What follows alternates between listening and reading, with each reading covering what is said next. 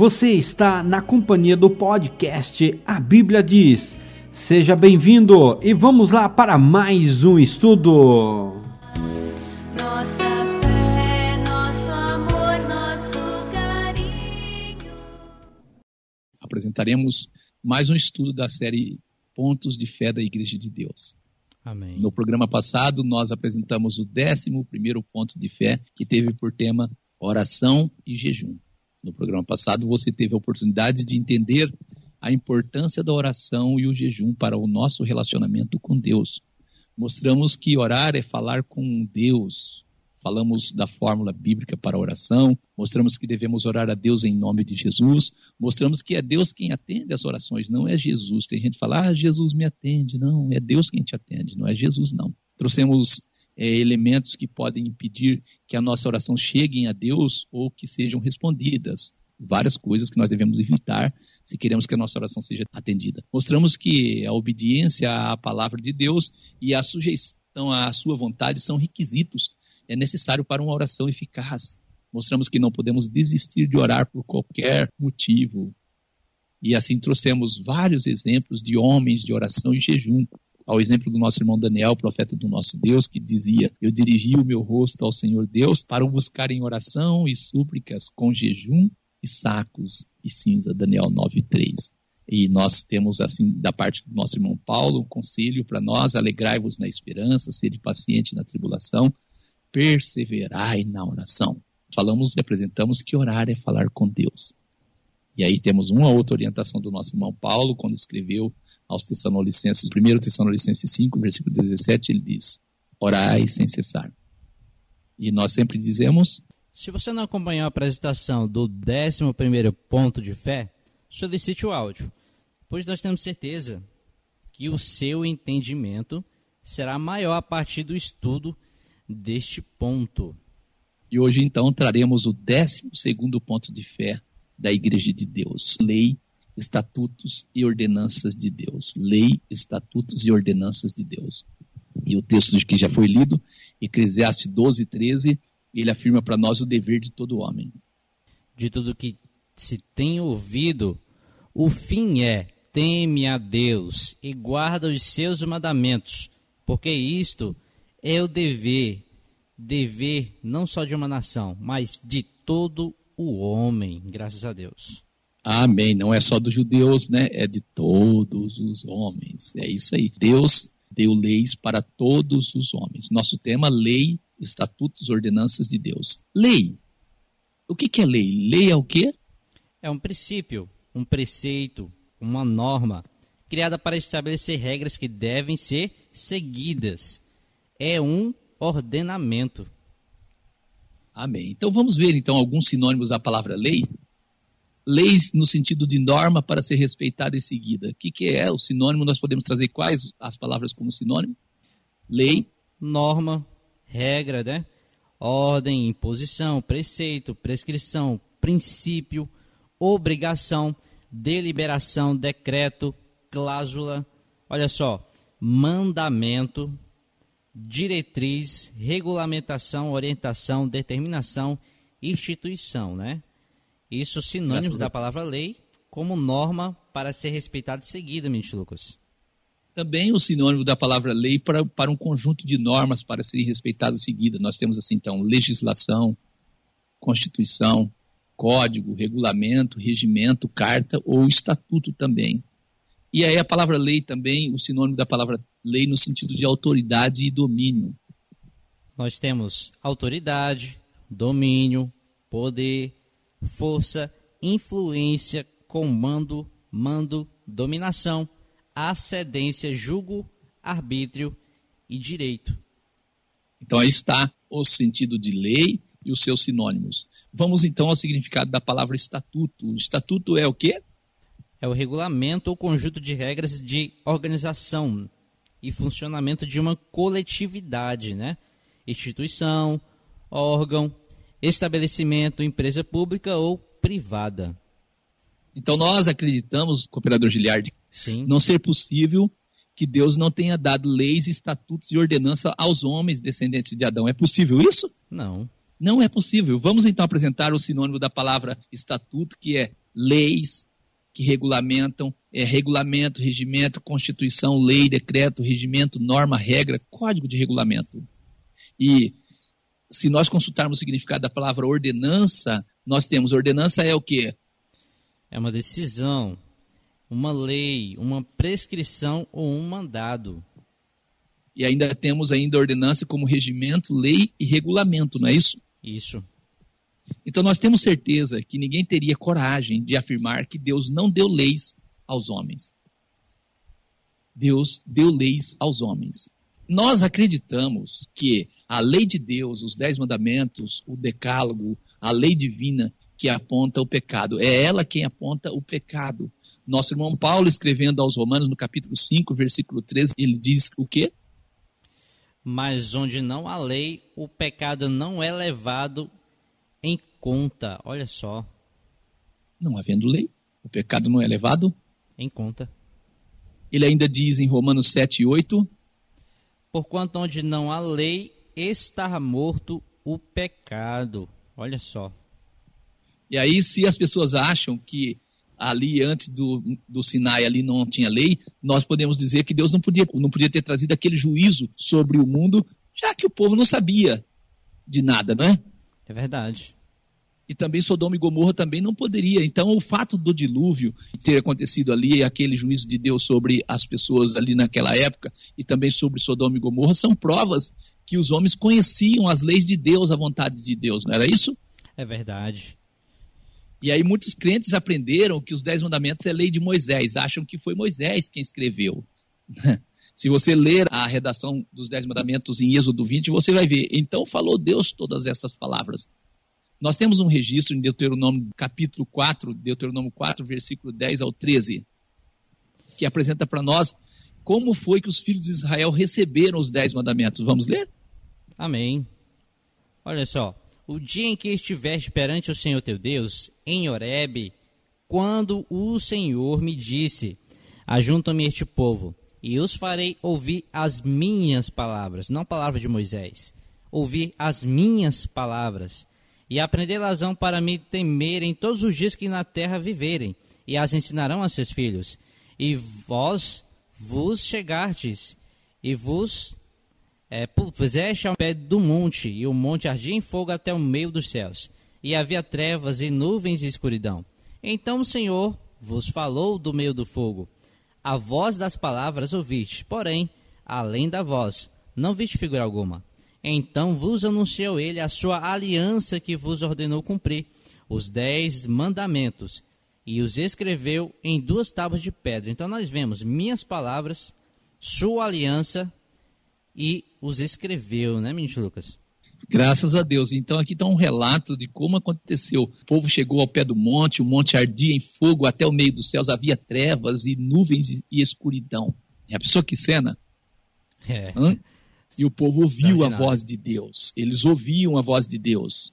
Deus de- ordena a Moisés que sobe ao monte para receber as leis de Deus, em Deuteronômio 9, versículo 9 e 10. Subindo, Moisés diz: Eu ao monte a receber as tábuas de pedra, as tábuas da aliança que o Senhor fizera convosco. Então fiquei no monte 40 dias e 40 noites.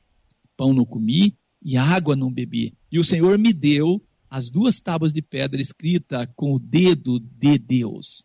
E nelas, nas tábuas de pedra, estava escrito, conforme todas aquelas palavras que o Senhor tinha falado convosco no monte do meio do fogo no dia da Assembleia. Então Deus tinha falado no monte, como nós mencionamos em Deuteronômio 4, versículo 10 ao 13, mas agora em Deuteronômio 9, versículo 9 ao 10, Deus ordena Moisés subir lá, Moisés passa 40 dias e Deus entrega para Moisés escrita pelo dedo dele em tábuas de pedra e Moisés desce do monte com as tábuas nas mãos. Graças a Deus por isso. Amém. Nós temos Êxodo 31 e 18, E deu a Moisés quando acabou de falar, né? Com ele no monte de Sinai as duas tábuas do testemunho, tábuas de pedra, escritas pelo dedo de Deus. Então Deus entrega a Moisés as tábuas lá no Monte Sinai, as tábuas do testemunho, tábuas de pedra escrita pelo dedo de Deus. Olha, não há dúvida, cooperador Giliardi, que foi Deus que escreveu, não é? Êxodo 32, versículo 15 ao 16, aquelas tábuas eh, eram obras de Deus.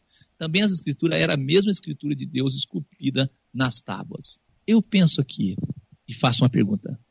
Você sabe por que as pessoas ensinam que foi Moisés que escreveu os Dez Mandamentos? Já parou para pensar nisso? Ah, foi Moisés que escreveu. É porque eles acreditam que Jesus aboliu a lei. É verdade. Então não ficaria bem, né, ensinar que foi Deus que escreveu e depois ensinar que Jesus aboliu a lei. E seu pai escreveu. Ficaria legal? Não ficaria. Então, sendo lei de Moisés, o problema está o quê? Resolvido. Mas não é verdade. Jesus não poderia abolir a lei do pai. De forma nenhuma. Por meio do texto ou dos textos que nós lemos, você percebeu que os dez mandamentos é, nos dias de Moisés foram escritos por Deus em tábuas de pedra. Porém, após o sacrifício de Jesus, o crente santificado tem a lei de Deus escrita no seu coração e na sua mente. Nesse sentido, nós temos um registro escrito em Hebreus 10, versículo 14 ao 17. Porque como a sua oblação aperfeiçoou para sempre os que são santificados, e também o Espírito Santo nulo testifica, porque depois de haver dito: Esta é a aliança que farei com eles depois daqueles dias, diz o Senhor. Porei as minhas leis em seus corações e as escreverei em seus entendimentos. Acrescenta: E jamais me lembrarei de seus pecados e suas iniquidades. Então a Amém. lei, no lugar de estar na tábua, hoje está no nosso coração. Louvado seja Deus. E olha o versículo 10, diz assim: Porque com uma só obração aperfeiçoou para sempre os que são santificados. É isso. Amém. As pessoas são santificadas. E como uma pessoa é santificada e não conhece a lei de Deus, cooperador Giliardo? Ou transgride, né? Então o sacrifício de Jesus nos santificou e o fato dele ter nos santificado, as exigências da lei é coisa natural. Como é natural um pé de manga produzir manga. Amém. Nós temos que entender isso. Por isso ele diz: Porei as minhas leis nos seus corações e escreverei em seus entendimentos. E nesse sentido, o nosso irmão Paulo, ele escreve aos Romanos, no Romanos 8, versículo 3 a 8, ele diz assim: Porquanto o que era impossível à lei era impossível, visto como estava enferma pela carne. Deus, enviando o seu filho em semelhança da carne e do pecado, pelo pecado condenou o pecado na carne. E o sacrifício que Deus fez por nós enviando Jesus, porque era necessário que a nossa natureza carnal fosse mudada. O versículo Amém. 4 diz assim: Para que a justiça da lei, a justiça da lei se cumprisse em nós que não andamos segundo a carne, mas segundo o Espírito. Porque os que são segundo a carne inclinam-se para as coisas da carne, mas os que são segundo o Espírito para as coisas do Espírito. Porque a inclinação da carne é morte, mas a inclinação do Espírito é vida e paz. Porquanto a inclinação da carne é inimizade contra Deus, pois não sujeita à lei de Deus. Nem em verdade pode ser. Portanto, os que estão na carne não podem agradar a Deus. Não podem. Eu acredito que você percebeu que não é possível crer no ensinamento de que Jesus aboliu a lei. Jesus, ele transformou o coração do homem para que o homem não vivesse segundo a carne, para que o homem deixasse de ser inimigo de Deus. A inimizade contra Deus, quando você não obedece à lei de Deus, você é um inimigo de Deus. Não é eu que estou afirmando, é o texto sagrado que está afirmando. E nesse sentido, nós podemos dizer que nós vamos guardar, nós guardamos os santos mandamentos de Deus. Nós guardamos os santos mandamentos de Deus, não para ser salvo. Efésios 2 e 8. Porque pela graça sois salvos, por meio da fé. E isso não vem de vós, é dom Nós de não- Deus. Nós não guardamos para ser salvo, mas porque já estamos salvos. Está escrito, porque já está salvo. Jesus perguntou para a mulher: Alguém te condenou? Ela disse: Ninguém, Senhor. Disse Jesus: Nem eu também te condeno. Vai e não peques mais. João 8 e 11. Então Jesus salva para nós não pecarmos mais. Nós guardamos os mandamentos de Deus não para sermos justificados. Em Romanos 7, 14, Porque bem sabemos que a lei é espiritual, mas eu sou carnal, vendido sob o pecado. mas observamos por ter sido justificado, como está escrito em Salmo 37, versículo 30 ao 31. A boca do justo fala a sabedoria, a sua língua fala do juízo. A lei do seu Deus está em seu coração, os seus passos não resvalarão. Então nós guardamos a lei não para ser justificado, mas por ter sido justificado, graças a Deus. Louvado seja Deus. E nós guardamos os mandamentos de Deus não por nossa própria força. Nosso irmão Paulo escreveu aos Romanos, no capítulo 7, versículo 18, Romanos 7, 18, porque eu sei que em mim, isto é, na minha carne não habita bem algum, com efeito o querer está em mim, mas não consigo realizar. Mas quando nós somos transformados, quando recebemos o Espírito de Deus, é fácil cumprir a lei de Deus. Nós não guardamos por nossas forças, mas por quê? Porque Cristo está em nós, mas porque Cristo vive em você é que você guarda. Em Gálatas 2 e 20, Já estou crucificado com Cristo, e vivo não mais eu, mas Cristo vive em mim. E a vida que Graças- agora vivo na carne, vivo-a na fé do Filho de Deus, o qual me amou e se entregou a si mesmo por mim. Então, Filho de Deus vive em nós, graças a Deus. Louvado seja Deus. Tem pessoas, o cooperador Giliard, que diz assim: ah, nós vivemos o Novo Testamento, o Novo Concerto, e no Novo Concerto ali foi abolida e acabou. Olha, no Novo Concerto, que promessa Deus fez ao seu povo? Hebreus 10 e 16. Este é o concerto que farei com eles depois daqueles dias, diz o Senhor. Porei as minhas leis em seus corações e escrevereis em seu entendimento. Então, o novo concerto, nós vemos a lei no coração do povo. Muito diferente do que as pessoas acreditam, né? Isso. Então a lei de Deus ela foi tirada da pedra e hoje ocupa o coração daqueles que amam ao Senhor, aqueles que nasceram de novo. Amém. E assim nós podemos dizer, o plano da salvação não inclui abolir a lei, mas sim o quê? Aboliu o pecado do homem, O plano da salvação não inclui apagar a lei, mas sim o quê? apagar as iniquidades, O plano da lei não inclui mudar a lei, mas mudar o quê? mudar o homem, O plano da salvação não inclui tirar o homem do dever da obediência, mas sim o quê? sem habilitá-lo a prestar obediência por amor. Vamos trazer aqui Êxodo 20, versículo 1. Então falou Deus todas essas palavras dizendo: Eu vou ler os dez mandamentos da Bíblia, cooperador Giliard, e você vai ler para mim os dez mandamentos do catecismo, correto? Tudo bem, correto. Então eu vou ler o da Bíblia. O da Bíblia diz assim: o primeiro mandamento: Não terás outros deuses diante de mim.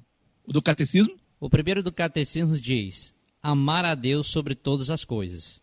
O segundo da Bíblia diz: Não farás para ti imagem de escultura, não a ajoelhará diante delas. O segundo Alô. do catecismo? O segundo do catecismo, não tomar seu santo nome em vão. O terceiro da Bíblia diz: Não tomarás o nome do Senhor teu Deus em vão. O terceiro do catecismo diz: guardar domingos e festas. O quarto da Bíblia diz: Lembra-te do dia do sábado para santificar. O quarto do catecismo diz: honrar pai e mãe. O quinto da nossa Bíblia e da Bíblia Católica também diz: Honra teu pai e tua mãe para que se prolongue os teus dias na terra. Olha só o que diz no quinto, né? Do catecismo. Do não catecismo, né? matar. O sexto da Bíblia diz: Não matarás. O sexto do catecismo diz: não pecar contra a castidade. O sétimo da Bíblia diz: Não adulterarás.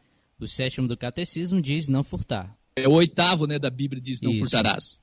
Oitavo do catecismo diz: não levantar falso testemunho. O nono diz, da Bíblia, não dirás falso testemunho contra o teu próximo. O nono do catecismo diz: não desejar a mulher do próximo. E o décimo da Bíblia diz: Não cobiçarás a casa do teu próximo, não cobiçarás a mulher do teu próximo. O décimo do catecismo diz: não cobiçar as coisas alheias.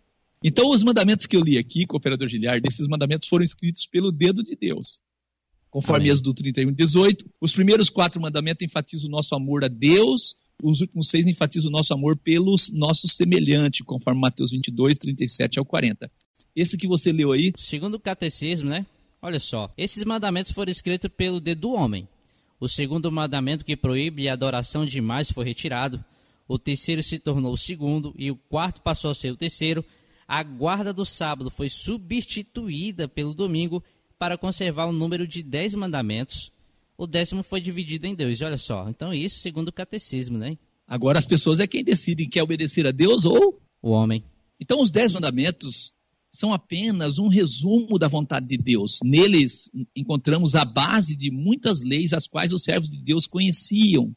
Estudiosos apresentam mais de 370 tipos de pecados registrados nas Escrituras. Olha, mais de 370 tipos de pecados registrados nas Escrituras. E de uma forma ou de outra, esses pecados estão relacionados a algum dos dez mandamentos. Ele é enquadrado em um dos dez mandamentos. Também Baseado nos Dez Mandamentos, existem as ordenanças e mandamentos de Jesus e dos apóstolos dado à Igreja de Deus. Por exemplo, o batismo, a ceia do Senhor, o lava-pés, a unção com óleo e outras ordenanças são ordenanças de Jesus para a igreja de Deus, não é isso? Isso. Marcos 16, 15 16, 1 Coríntios 11, versículo 23 ao 25, João 13, versículo 4 ao 17, Tiago 5 e 14. Amém? Amém. Então nós cremos que além da sua lei, os dez mandamentos, Deus deixou estatutos e ordenanças que devemos observar, como a lei sobre o que nós podemos comer, o que nós não devemos comer, como a orientação para não comer sangue ou coisas assim imundas, né? Conforme está escrito em Gênesis 9, versículo 4, Atos 15, 20, 2 Coríntios 6 e 17, Levíticos 11 e Deuteronômio 14, versículo 3 ao 20. As leis de Deus são orientações para a nossa santificação. Vamos ler Levíticos 11, versículo 44 a 46 e 47? Porque eu sou o Senhor vosso Deus. Portanto, vós vos santificareis e sereis santos, porque eu sou santo. E não vos contaminareis com nenhum réptil que se arrasta sobre a terra. Esta é a lei dos animais e das aves e de toda criatura vivente que se move nas águas e de toda criatura que se arrasta sobre a terra, para fazer diferença entre o imundo e o limpo, e entre animais que se podem comer e os animais que não se podem comer. Então nós vemos um princípio na lei de Deus. Eu sou o Senhor vosso Deus, portanto vós vos santificareis e sereis Amém. santos. Deus, ele orienta-nos por meio da sua lei para que nós possamos ser santos. Exato. Mas como diz o profeta Oséias, Deus fala por boca do profeta Oséias, escrevi-lhe as grandezas da minha lei, porém estas são estimadas como coisas estranhas. Infelizmente o povo é estranha a lei de Deus, não estranha? Estranho. Nesse sentido, o profeta Isaías diz o quê? Na verdade, a terra está contaminada por causa dos seus moradores, por quanto tem transgredido as leis, mudado os estatutos e quebrado a aliança eterna. Isso está escrito em Isaías 24, verso 5.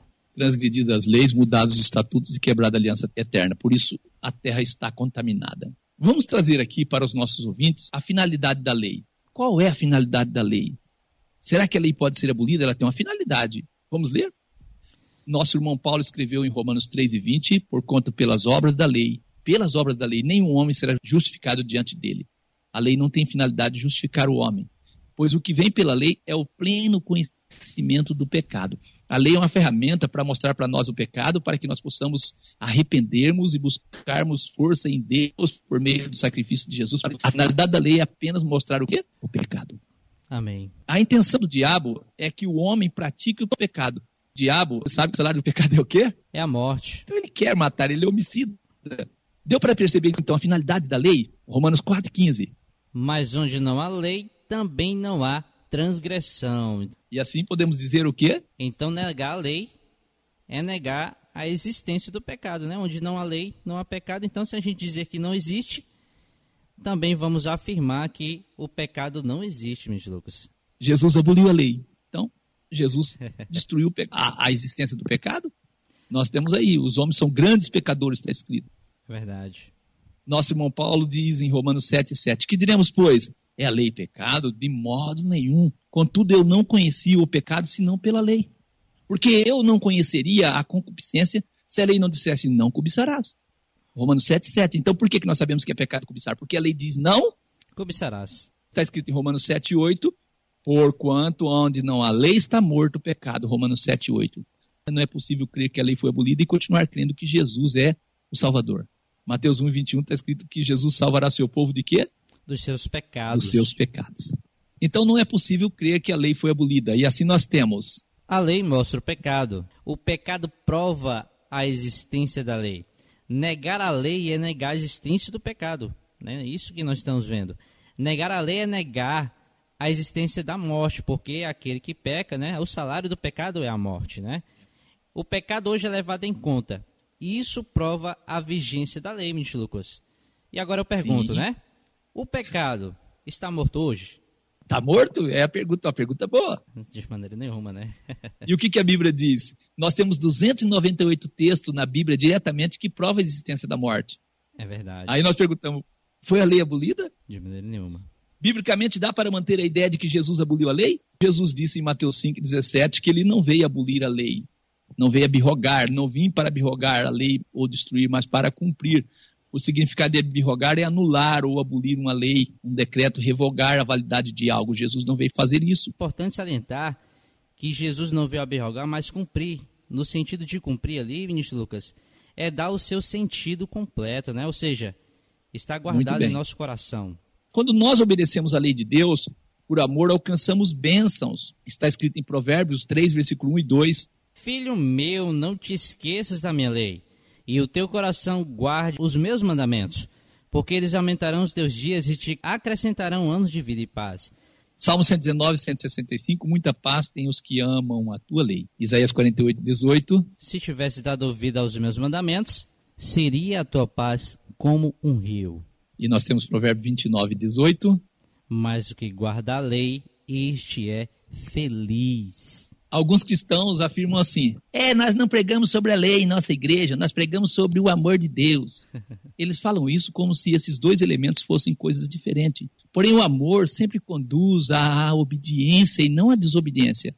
Como você ama se você desobedece? O amor leva os cristãos comprometidos a guardarem os mandamentos divinos. Jesus declarou: se vocês me amam, obedeçam os mandamentos. João 14 e versículo 15. Jesus não disse: se vocês me amam, não precisam guardar os mandamentos. Não foi isso que ele falou. Ao contrário, a resposta ao amor é a guarda dos mandamentos de Deus, conforme está escrito. Em 1 João 5,2: Nisto conhecemos que amamos aos filhos de Deus, quando amamos a Deus e guardamos os seus mandamentos. Então, o amor não é diferente de obedecer. 1 João 3, versículo 22 e 23. Qualquer coisa que lhe pedirmos dele, a receberemos, porque guardamos os seus mandamentos e fazemos o que é agradável à sua vista. Então, guardar os mandamentos é agradável a Deus. E o seu mandamento é esse: que creamos no nome de seu Filho Jesus Cristo e que nos amemos uns aos outros segundo o seu mandamento.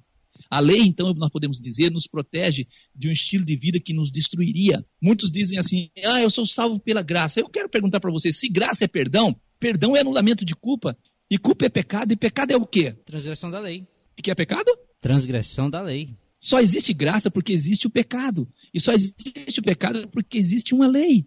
A lei é dada para que a graça possa ser exigida e a graça é dada para que a lei possa ser cumprida. Temos uma pergunta: anulamos, pois, a lei pela fé? Tem gente que diz, eu sou salvo pela fé. Anulamos? Não. Está escrito em Romanos 3,31. De maneira nenhuma, nós não anulamos a lei pela fé. Antes, estabelecemos a lei. Graças a Deus. Então não podemos anular a lei pela fé. 1 João 2 e 4, aquele que diz eu conheço e não guarda os seus mandamentos é mentiroso e nele não está a verdade. Os crentes, na sua maioria, acreditam que o sábado é lei de Moisés e lei dos judeus, por isso não precisam obedecer. Eu convido você para junto lermos o quarto mandamento da lei de Deus e assim você vai tirar as suas conclusões. Êxodo 20, versículo 1 e depois o versículo 8 ao 11. Versículo 1, então falou Deus todas essas palavras dizendo, versículo 8 ao 11. Lembra, Deus diz, do dia do sábado para o santificar. Seis dias trabalharás, é Deus que está dizendo, farás toda a tua obra. Mas o sétimo dia é o sábado de quem? Do Senhor teu Deus. Não farás nenhuma obra. Quem? Nem tu, nem o teu filho, nem a tua filha, nem o teu servo, nem tua serva, nem o teu animal, nem o teu estrangeiro que está dentro das tuas portas. Por quê? Porque em seis dias fez o Senhor os céus e a terra, o mar e tudo o que neles há. E ao sétimo dia descansou. Portanto, abençoou o Senhor o dia do sábado e o santificou. Deus diz, lembra. Sabe por que Deus diz, lembra-te do dia do sábado para o santificar? Você não pode lembrar de algo que nunca viu ou nunca existiu. O fato de Deus dizer, lembra-te do dia do sábado, é uma prova de que ele existia antes da lei ser dada lá no, no Monte Sinai. Antes da lei ser dada como o quarto mandamento dos dez, já existia essa lei. O texto que vamos trazer aqui prova que o sábado existia antes da existência do pecado na terra.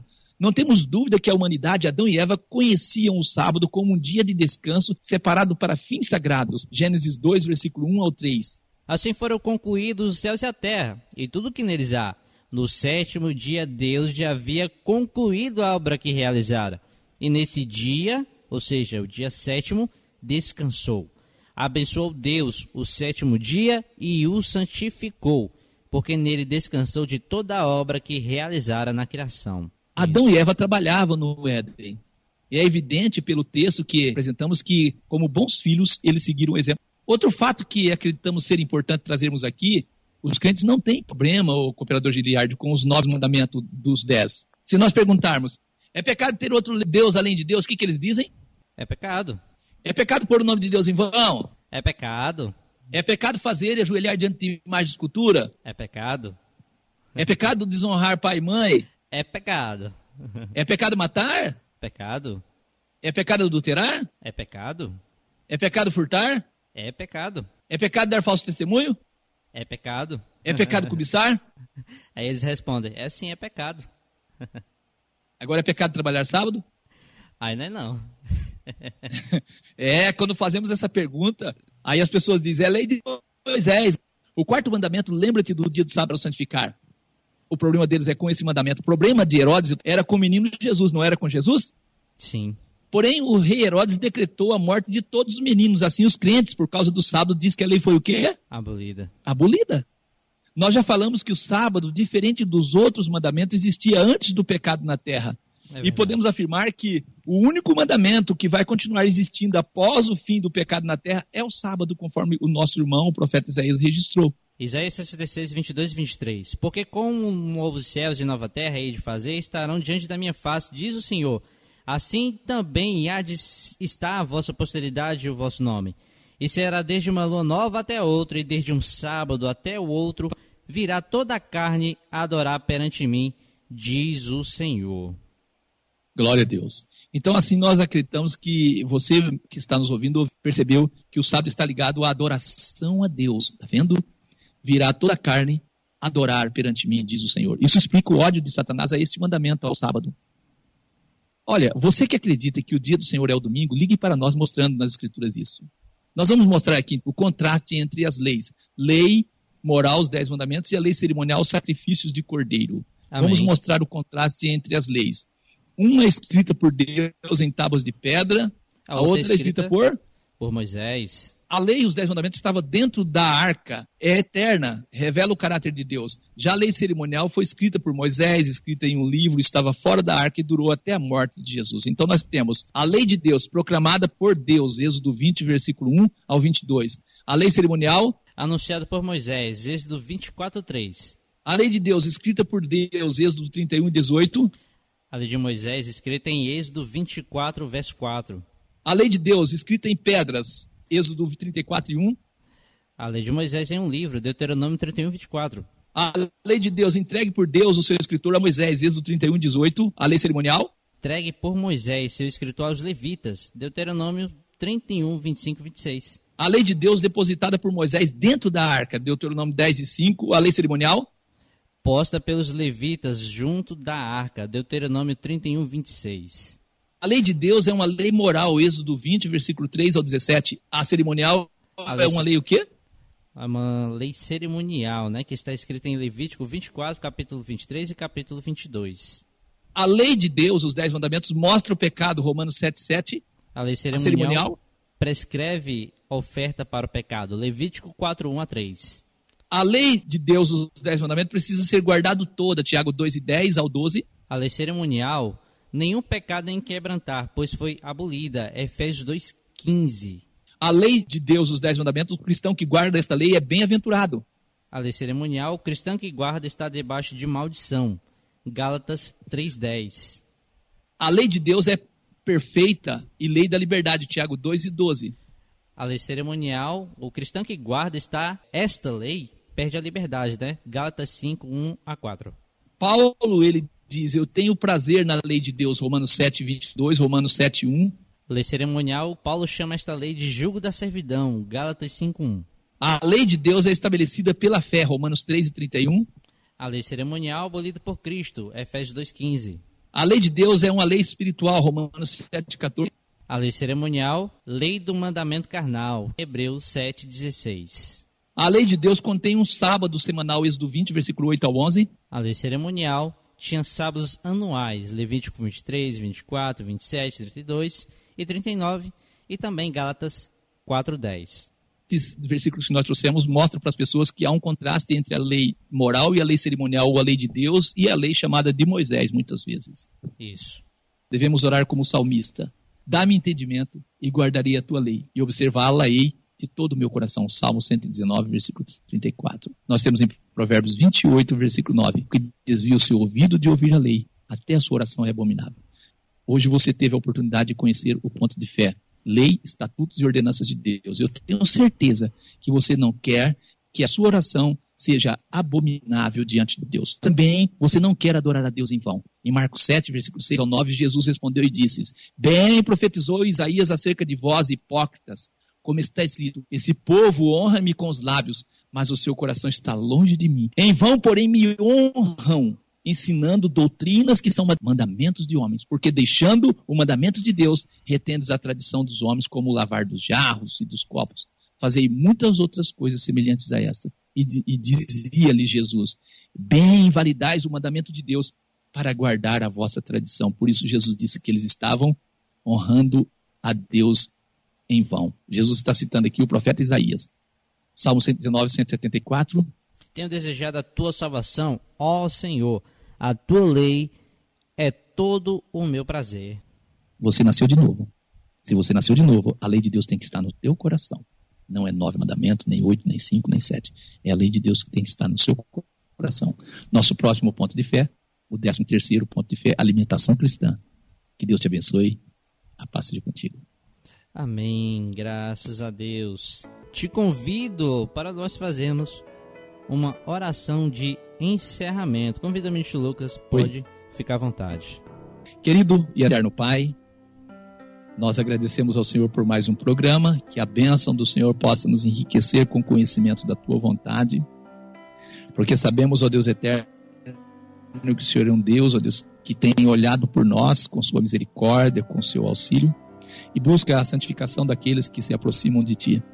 E assim, ó Deus, por meio do conhecimento da tua vontade, nós sabemos que podemos nos santificar. Sabemos, ó Deus eterno, que muitas vezes o inimigo tem lançado, ó Deus querido, tropeço na vida das pessoas, para que as pessoas venham ter dificuldade em obedecer a tua palavra. Em especial, nós encontramos muitas vezes o inimigo lançando dificuldade com respeito ao mandamento, em que está relacionado à adoração, que é o sábado. O mandamento que nos ordena a tirarmos um dia, um tempo para estar com o Senhor.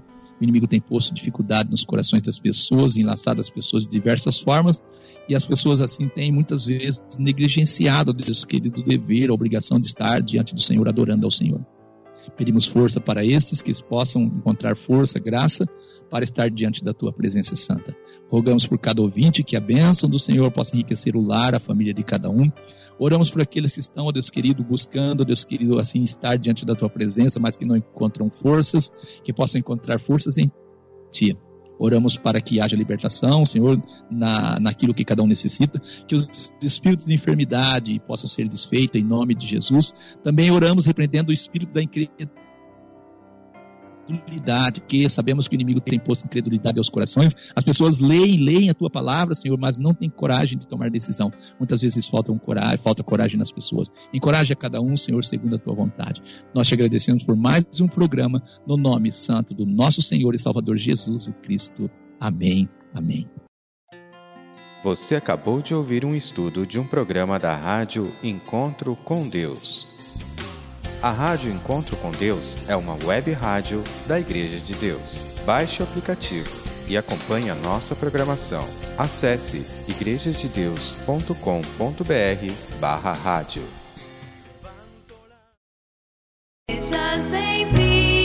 Você ouviu o podcast A Bíblia Diz. Muito obrigado pela sua companhia e que Deus abençoe a sua vida.